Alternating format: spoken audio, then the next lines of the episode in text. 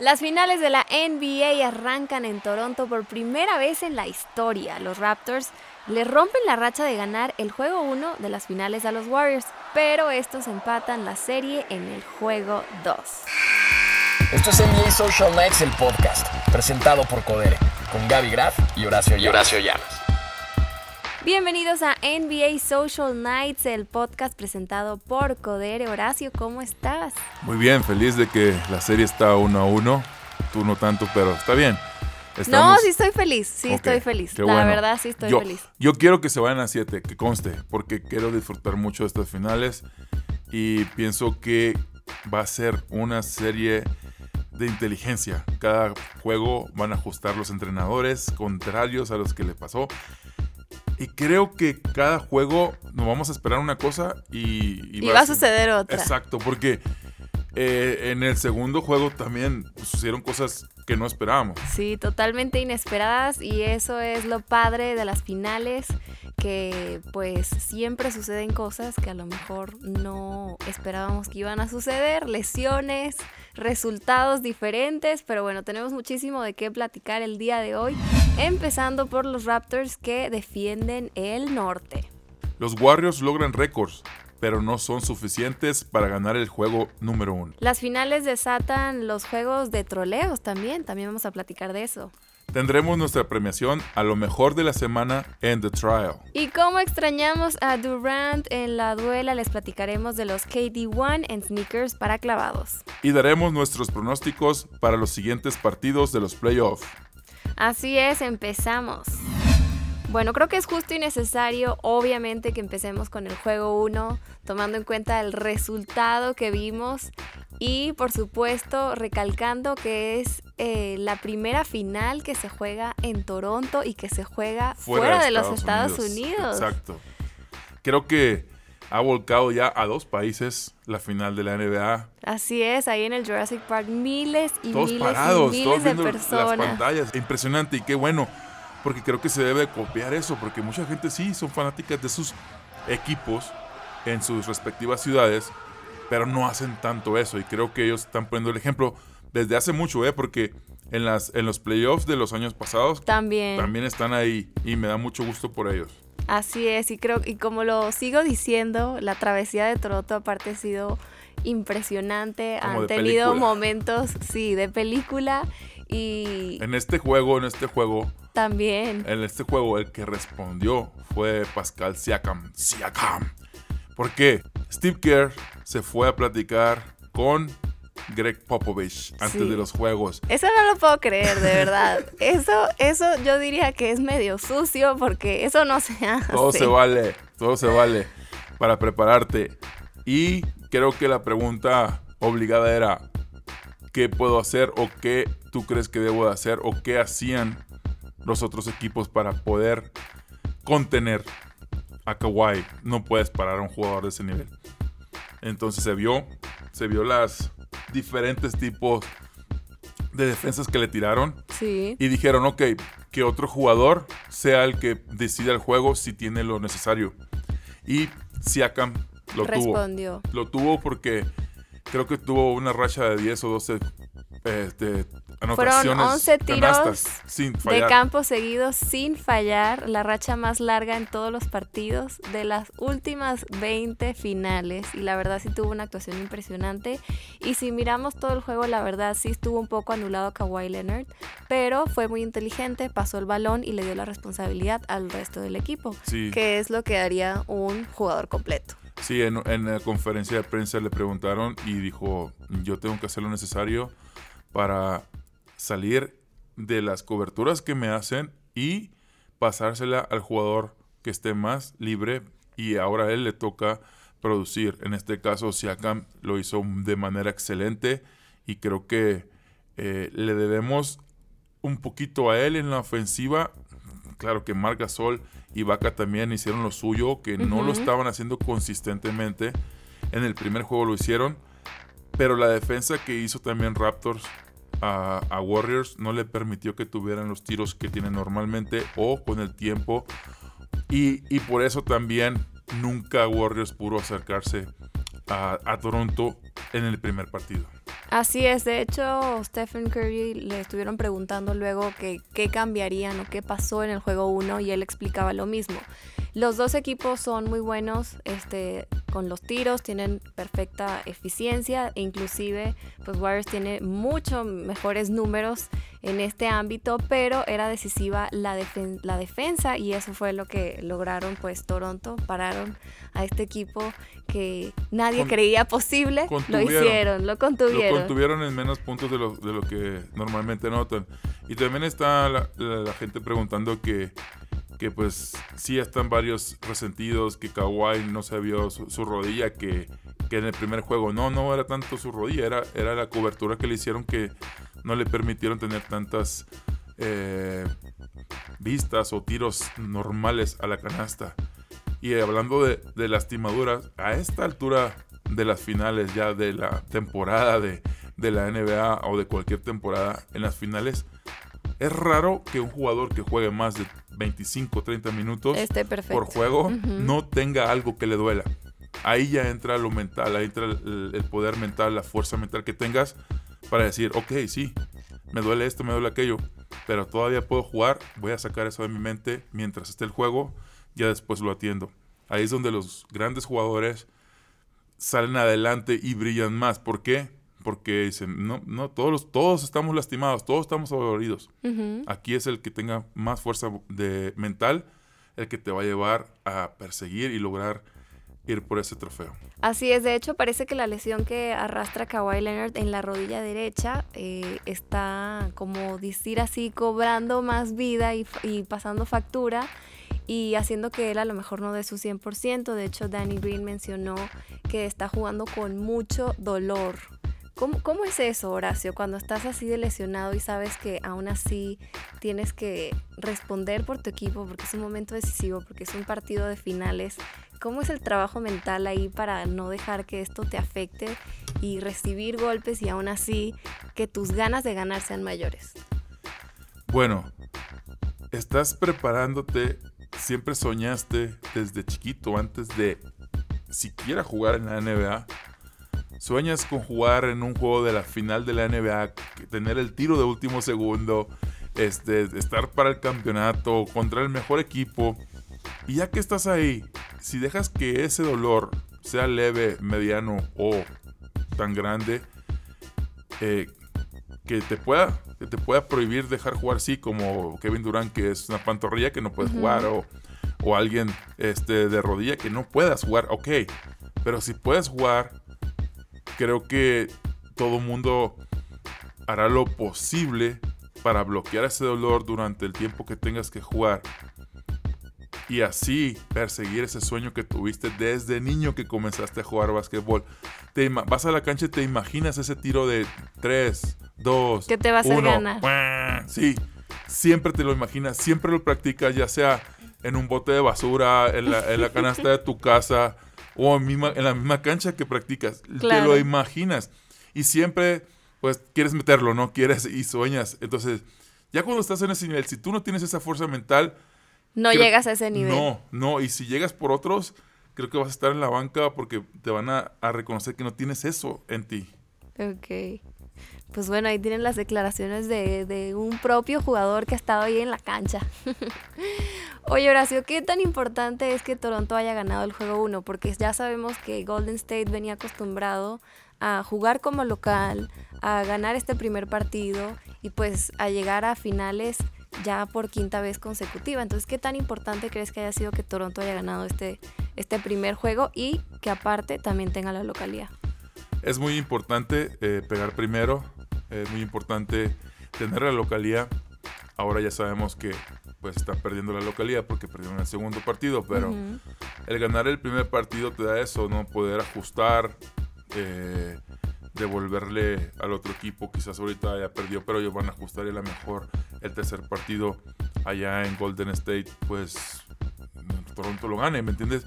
Porque es de ajustes, lo, lo dije al principio, es, es, va a ser una cosa mental, psicológica. El que haga mejor ajustes tendrá el primer golpe. El primer golpe a lo mejor a veces eh, noqueas o eh, medio adormileces al contrario. En este caso, de se, se- se creyeron ellos que sí podían, porque sí controlaron el partido de pe a pa. Del inicio al final, el primer juego ellos los controlaron, lo controlaron. Sí. Hay muchas personas que yo escuché que decían que iban a ir 4-0 los Warriors y yo dije, están locos. No, es, es, es faltarle respeto o no saber tanto de básquet. Raptor está jugando un básquetbol de alto nivel y Sí. tienen a alguien que lo está liderando, que ya estuvo ahí, que ya ganó la final. Entonces no, no puedes descartar ese tipo de, de grupo de personas. Entonces, creo que es muy bueno porque les da ese colchón de decir, ok, ahora, ahora nos toca ajustar a nosotros después del segundo juego. ¿Y qué es? Ajustar y responder. Claro. Ir allá y tratar de ganarles allá. Eh, este juego va a ser muy emocionante el tercero porque hay una estadística que dice que el que gana el tercer partido de una serie de cuatro, a ganar 4 de 7, tiene un porcentaje muy alto de ganar el, la final. A veces sí queda, a veces no. Sirve para ponerle ese, Sí, claro. ese picante a, a- a la serie, pero creo que mientras veas el, el cómo va la serie 1-1, dices, esto está parejo. Así es, y aparte yo creo que Warriors no esperaba que el primer partido iba a ser el partido que iban a perder, entonces también fue como una sacudida así de epa. Sí. Pónganse pilas, este equipo viene con todo, quiere romper todos los récords, ser primeros ahí y ganar, así que cuidado. Y aún así Warriors hay que destacar que aunque no ganaron el partido uno, rompieron muchísimos récords. Y es que Curry se convierte en el primer y único jugador de toda la historia que alcanzó 100 triples anotados en juegos de finales. Imagínense eso, 100 triples. El LeBron segundo lugar lo tiene 86. LeBron, obviamente, ya saben, siempre hablamos de LeBron, The King, él tiene, o sea, la suma 86. de él son 86 triples. Y de Draymond Green tiene otro triple doble y es el tercero consecutivo en playoff. Y esto solo lo había conseguido Russell Westbrook y Will Chamberlain. Recuerden una cosa, yo dije que el MVP Podía ser ser Draymond Green. Green, como hace mejor a todos los- sus compañeros. A mi gusto, ¿no? Si consideras todos los, eh, los numeritos, las estadísticas. Pues sí, de hecho Draymond Green estuvo a una asistencia de hacer otro triple doble en el segundo partido y ha estado con todo. La verdad, ya saben, yo no soy como muy pro Draymond Green, pero debo admitir que ha estado en toda la cancha moviéndose y haciendo de todo. Así que también es de admirar. Oye, Horacio, ¿qué crees que les faltó a los Warriors para ganar el juego 1? Creo que ya lo hemos medio mencionado, pero Mira, yo creo que hay que darle mucho valor a la defensa de Toronto. Sí, algunos de los jugadores no respondieron como res- respondieron en el segundo partido, ujú, pero así como le debemos de dar valor a la defensa de Raptors, en el segundo partido le debemos de dar valor a la banca y a los jugadores de Warriors que entraron a producir. En el caso de Cook, tres, Sí. tri- tres triples. En impresionante. el caso de Cousins, que estuvo ya mucho tiempo sentado, o sea, porque se lastimó, entró y tuvo creo que seis asistencias y no sé cuántos rebotes. Sí, fue titular, estuvo todo, muchísimos minutos. 26 jugando. creo, 27. Pero bueno, él, él entró con un rol de, de jugador de equipo, ya no era como la estrella que venía a jugar. Él entendió, es muy peligroso para Raptor eso, que un jugador que es superestrella y venga de una lesión entre para decir que necesita mi equipo para ganar. Ese jugador, ese le hay que darle mucho valor porque él dice, yo quiero ganar un campeonato, ¿qué tengo que hacer? ¿Qué tengo que hacer para ayudar al equipo? ¿A qué? Yo no, yo no soy, no tengo ahorita la velocidad y la explosividad para ayudarles a producir puntos. Ok, yo voy a jalar al grande fuera de la pintura, entonces muévanse todos del lado contrario, corten a la canasta. Y si tuviste la mayoría de sus asistencias fueron esas, como Sí. tres, como cuatro o cinco fueron cortando la canasta y el pase, pase al medio y fue coladas muy, muy fáciles. Creo que al principio los, los cargó Clay Thompson a los Warriors Sí, esto en el, en el y juego cuando dos. se lastimó, en el, juego 2, sí, cuando se lastimó entró a la banca como debe de ser en un equipo de esa magnitud y que sí nos había acostumbrado. Claro que muchos de los partidos eran más eh, holgados, creo, y la banca entraba sin menos presión y Ujú. ayudaba. Y Gudala también entró y metió un triple que creo que llevaba solo uno de 11 en todos los, Sí, en todos los playoffs. en el último cuarto metió un triple totalmente súper decisivo y Iban- wow, después de fallar tanto, ese punto era el único que tenía que meter y lo metió. Sí, eh, iban dos puntos arriba. eh, apenas estaba comenzando a tomar Toronto eh, para alcanzarlos y la tuvo abierta con tres segundos y la metió de tres y se fueron cinco arriba y ya quedaban menos de creo que ocho segundos, entonces ya se había acabado el partido para eso. Sí, ¿no? quedaban como cinco segundos, Ajá. nada más. Pero bueno, sí, como dices, lo que le faltó, digamos, a Warriors no fue tanto lo que les faltó, sino lo que hizo Toronto. Y en el segundo partido, pues como dices, reajustaron, vieron qué les faltó, lo arreglaron y respondieron. dio un paso adelante la banca, los jugadores que para eso están ahí, los, los equipos de la NBA, no es que tengan solo tres o cinco jugadores buenos y el resto sean malos, son de alta calidad, pero en el momento que este lo pide el entrenador o lo necesita tu equipo, tienes que entrar y contribuir. Así es, y pues en estas finales no solo hemos visto excelente básquetbol, sino que también hemos visto un juego de troleos. Ya sabemos que Drake llegó al juego 1 con el jersey de Curry, pero no el de Steph, sino el de su papá, de Del Curry. Y pues ahí vimos que se dijeron unas palabras medio serias. ¿Cómo viste tú lo arriesgado de Drake de llegar así, primera fila, jersey con apellido Curry, pero de Toronto? Porque su papá jugó ahí. El papá de Curry jugó en Toronto y tenía el mismo número. Esa jersey era la del papá de este, de Curry. Y, y el otro lo hizo por, por me- meterse en la cabeza de los jugadores, ¿no? Meterse en la cabeza.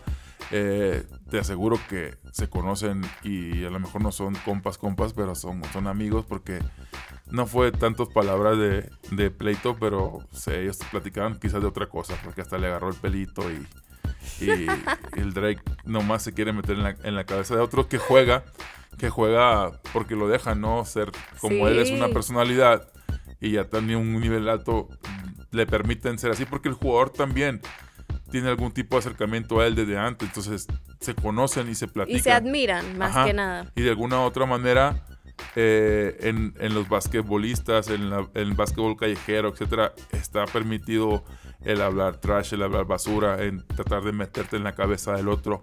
Si tú como jugador dejas que te afecte, vas perdiendo. Así es.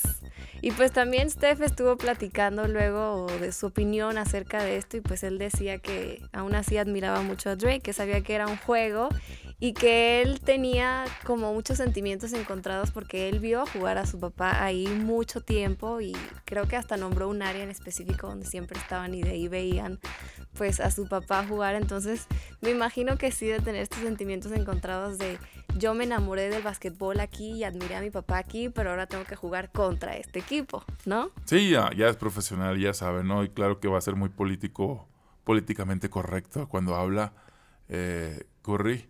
Pero bueno, eh, ellos van a seguir haciendo lo mismo. El siguiente juego, el juego 2, este Drake trajo una sudadera con, con Kevin, en un personaje de una película en la espalda, pues como diciendo... Y, con Y signo signos de interrogación. sí, como diciendo, onta, onta Kevin. Sí, así es. De hecho, hicieron muchos memes con esta sudadera y todo el mundo decía, ¿dónde está Kevin? ¿Dónde está Kevin? Y sí estaba ahí, sí estuvo ahí, estaba haciéndose, sí, terapia. terapia y, y, Y sí lo enfocaron, sí lo enfocaron en algún momento mientras, mientras estaba el partido. Y por supuesto, eh, los Warriors también se defendieron un poco ante todo, todas estas bromas que les estaban haciendo. Y Draymond Green subió una Insta Story donde se paseaba por Toronto usando una sudadera de Drake. Así que ellos también han estado respondiendo poco a poco. Y me imagino que cuando ya este, se trasladen a, Oakland, será al revés. Sí, espero que sí. Ahí tienen a otro rapero muy famoso de los 90, se llama E40, E40, que él siempre ha estado representando a los Warriors. Y espero que él le conteste con algo ahí en el juego de, de los Warriors. Así es, también en Oakland pusieron una espectacular donde sale Kawhi Leonard y tiene la frase El rey del norte ya viene. Así que hay bromas por todas partes. Y bueno. creo que esto es lo divertido Sí, del asunto. Ajá, le pone sabor, le pone picante, como decimos en México, y, es lo bueno, ¿no? Y que no, no, llega a otro, otra cosa que sea ilegal.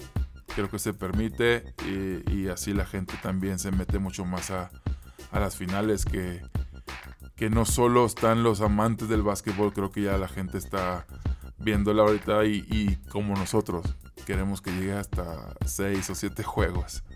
Para que sigan estas bromas.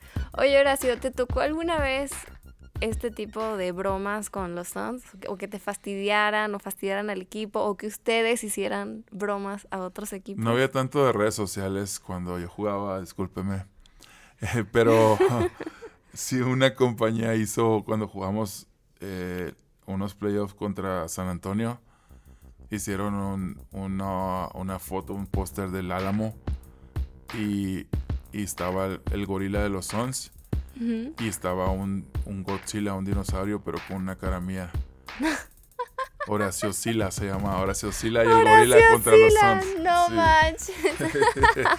Eso, y, me- y lo compró un jugador eh, que había llegado ahí, un jugador veterano, lo compró porque pasó por la tienda y mira, mira lo que hicieron, mira lo que está. Yo no, no me había tocado eso, pero muy chistoso, muy chistoso ese, ese póster. Deberías traerlo, conseguirlo y traerlo para, para ponerlo aquí en nuestro fondo, aquí al lado de todos los jugadores que tenemos dibujados acá y que te vean en el programa NBA Social Nights. Sí se parece el, el, el Horacio Sila a todos los que están ahí. Ese creo que va a ser tu nuevo nickname, Horacio Horacio Sila. Pero bueno, ha llegado el momento de las premiaciones a los mejores desempeños de la semana en las finales. Así que vamos con el MVP de la semana.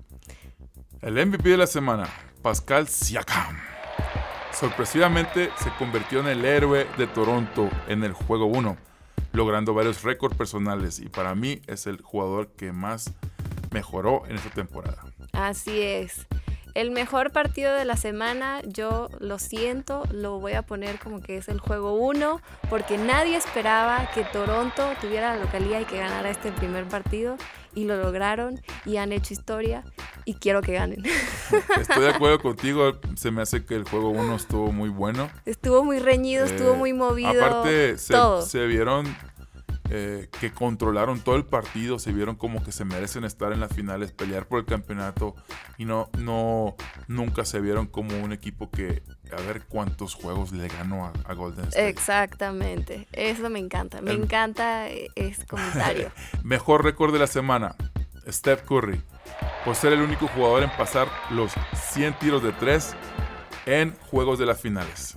Así es, como siempre Curry respondiendo ante la ausencia de Kevin Durant, pues está teniendo mejores resultados porque ya sabemos que cuando estaba Kevin Durant a lo mejor él no brillaba tanto, ahora está brillando como hace muchos años y pues es Creo de que admirar. Hay que darle su valor a, a Curry. Sí, Que totalmente. él, él, él hizo que brillaran muchos, o sea, hace que brillaran muchos sin, sin ser tan egoísta. Decir, yo, aunque a veces se ve egoísta y tira un montón de tres, no, creo que a cuando conocí esa, ese dato de que, ok, llega Kevin Durant, ok, que él brille, nosotros vamos a brillar también junto con él.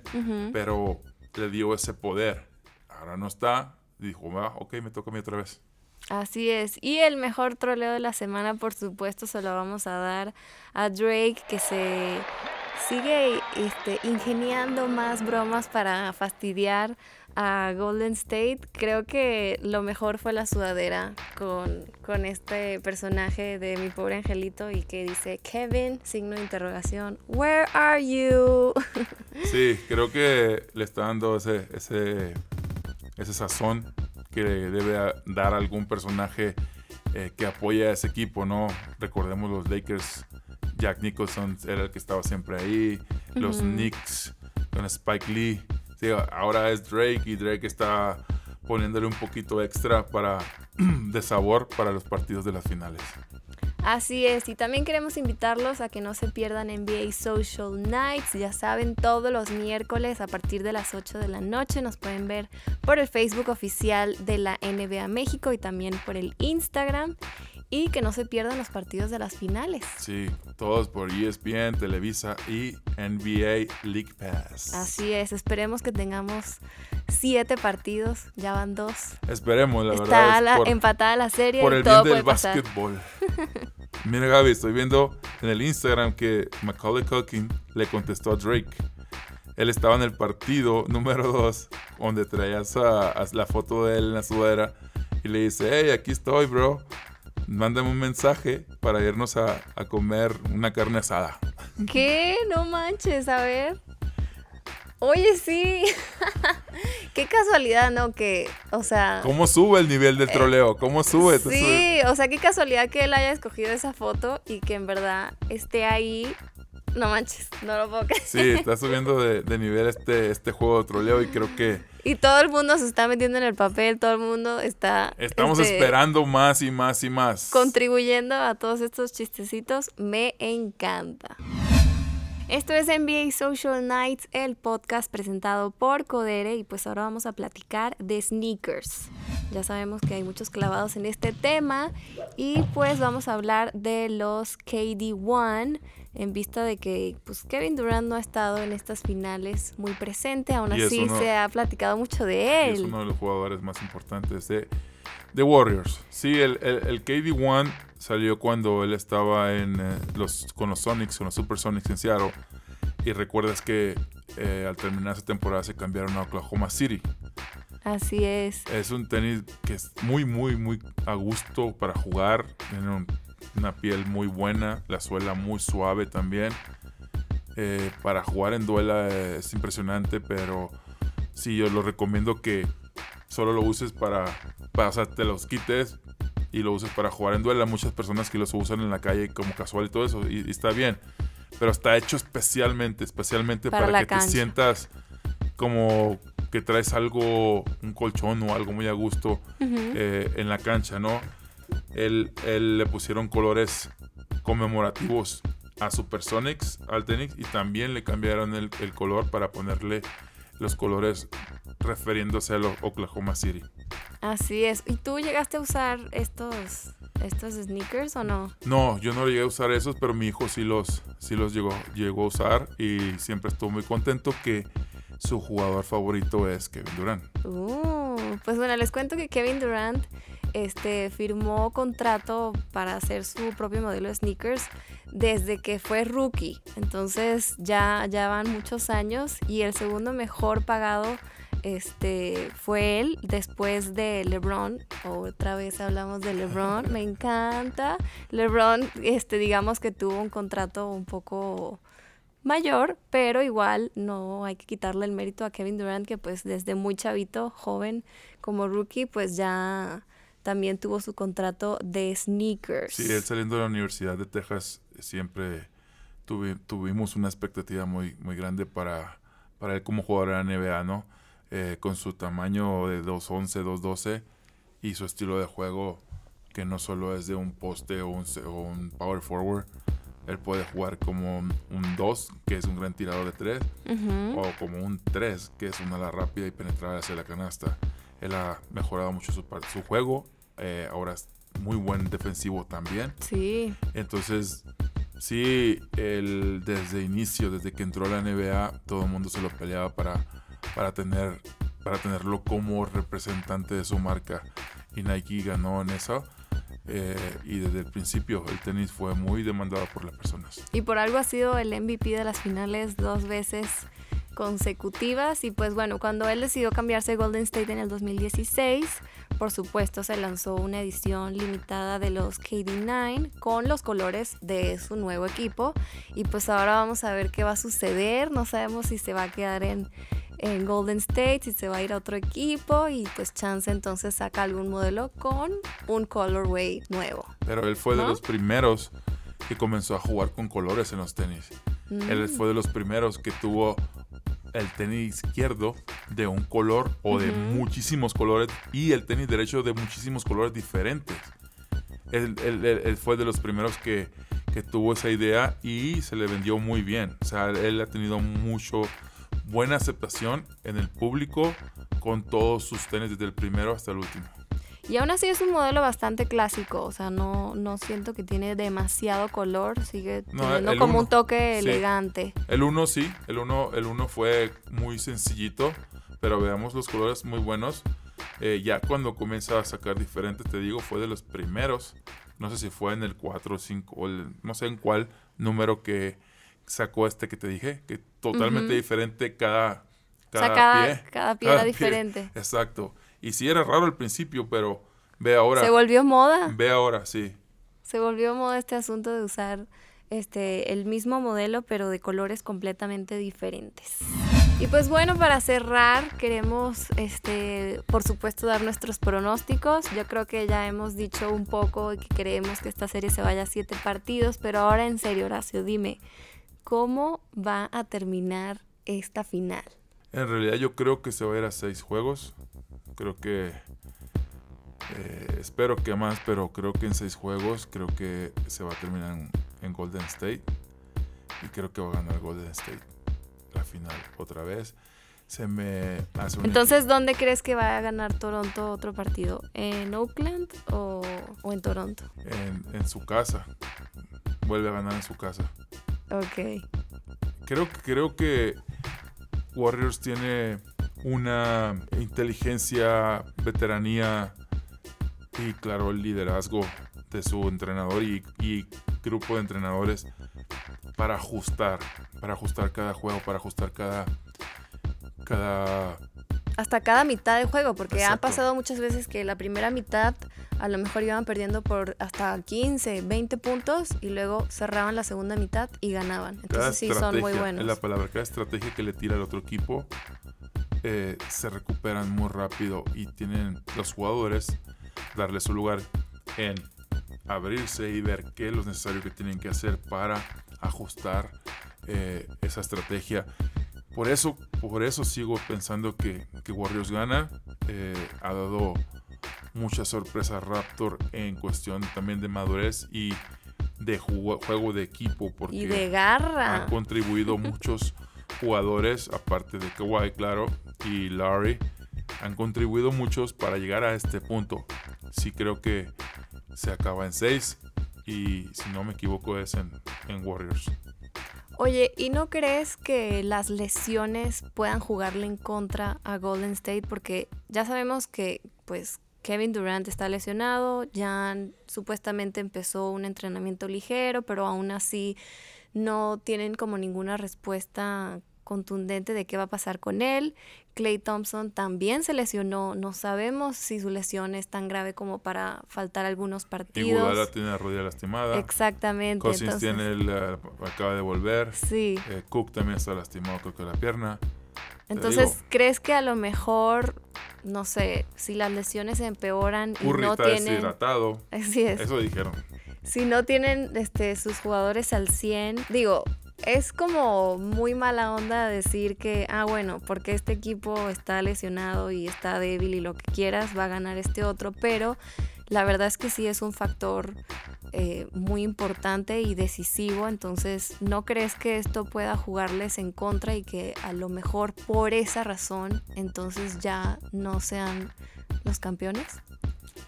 Eso quisieras pensar tú. Como lo platicamos al principio, a estas alturas. Yo solamente estoy poniendo todo sobre la mesa, Horacio. Sí. Hay que a ver todo es the big picture. Claro, es una opción.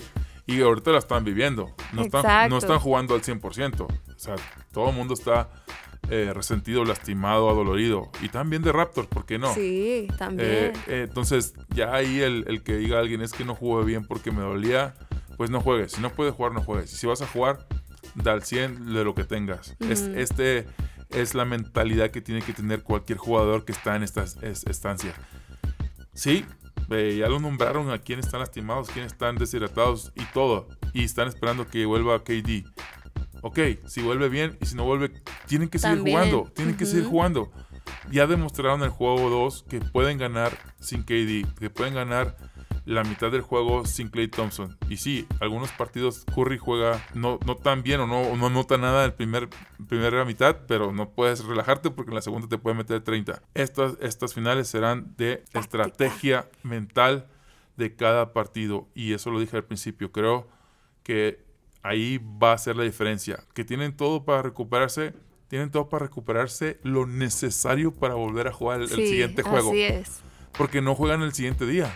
Hay muchos días de diferencia, o sea, entre partido y partido, aunque les toque viajar, sí es difícil, pero pues al final, como dices, es quien traiga la mejor táctica, quien se recupere mejor y quien tenga la mentalidad Tenga para sang- ganar. Sangre de guerrero, aún estando lastimado, eh, aún estando sangrando, como dicen comúnmente, estar, se- seguir peleando, seguir tratando de conseguir ese objetivo por el que tanto has luchado, por el que ya hablamos. Tanto has soñado toda tu vida. Exacto.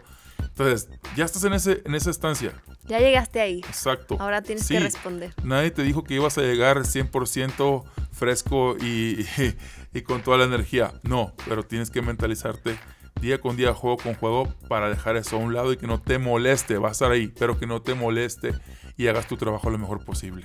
Así es. Y pues bueno, yo por mi parte no quiero descartar eh, que tengamos alguna sorpresa. Si Toronto ganó el primer partido, eso quiere decir que hay probabilidades de que ganen estas finales. Así que vamos a dejar que el tiempo pase y que el tiempo nos diga qué fue lo que sucedió. No, tienes que decir en cuántos juegos se definirán los ganadores de la NBA.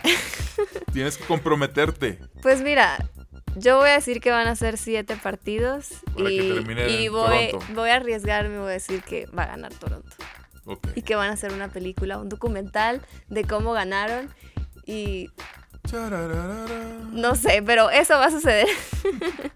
Ok. Pero bueno, no se olviden de vernos mañana en NBA Social Nights, ya saben, a partir de las 8 de la noche por el Facebook de la NBA México y también por el Instagram. Van a venir los que son los ganadores. Se va a poner bueno. los finalistas, los Sí, finalistas a- de nuestra tirar- dinámica van a venir. Van a tirar, van a tirar la canasta a ver, a ver, a ver cómo, cómo vienen. Así es, y pues ahí se va a decidir entonces quién va a ir al partido de las finales, que me da un poco de envidia, la verdad. Van a ir con una compañía. ¿Por qué no nos llevaron a nosotros? Ya sé. Qué gachos. Pero bueno, nos escuchamos el próximo martes eh, aquí en NBA Social Nights, el podcast, para seguir platicando de lo que está pasando en estas finales que siempre son muy emocionantes. Sí, esperemos que sigan así muy parejitas. Así es, nos escuchamos, bye. Late.